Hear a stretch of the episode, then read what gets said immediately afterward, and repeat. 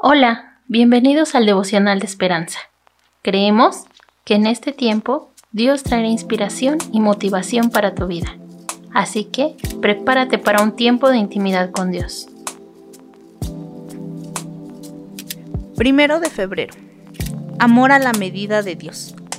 Porque si amáis a los que os aman, ¿qué recompensa tendréis? Mateo 5:43 45. Una vez visité un barrio pobre de Santo Domingo, en República Dominicana. Las casas eran de chapa con cables de electricidad colgando por encima. Tuve el privilegio de entrevistar a familias y escuchar cómo ayudaban las iglesias a combatir el desempleo, el uso de drogas y la delincuencia. En un callejón subí por una escalera destartalada a un pequeño cuarto para hablar con una madre y su hijo. Pero al instante, alguien subió corriendo y dijo, debemos irnos ya. Al parecer, el líder de una pandilla estaba reuniendo a una turba para emboscarnos. Fuimos a otro barrio, pero no tuvimos problema. Más tarde, supimos que mientras visitaba las casas, un líder de otra pandilla estaba afuera protegiéndonos. Resultó ser que su hija recibía comida y educación en una iglesia. Como los creyentes la ayudaban, él nos defendía.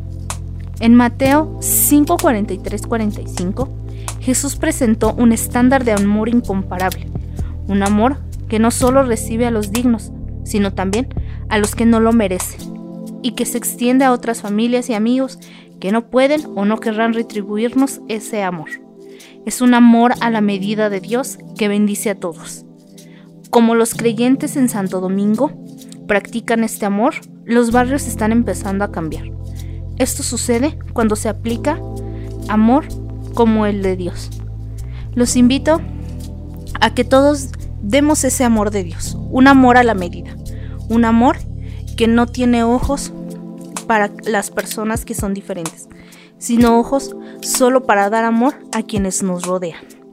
Señor, que en todo momento pueda dar tu amor, apoyar en momentos de angustia a aquellos que me rodean, donde ese amor puede extenderse a otras familias y amigos, aunque en ocasiones ese amor no sea retribuido.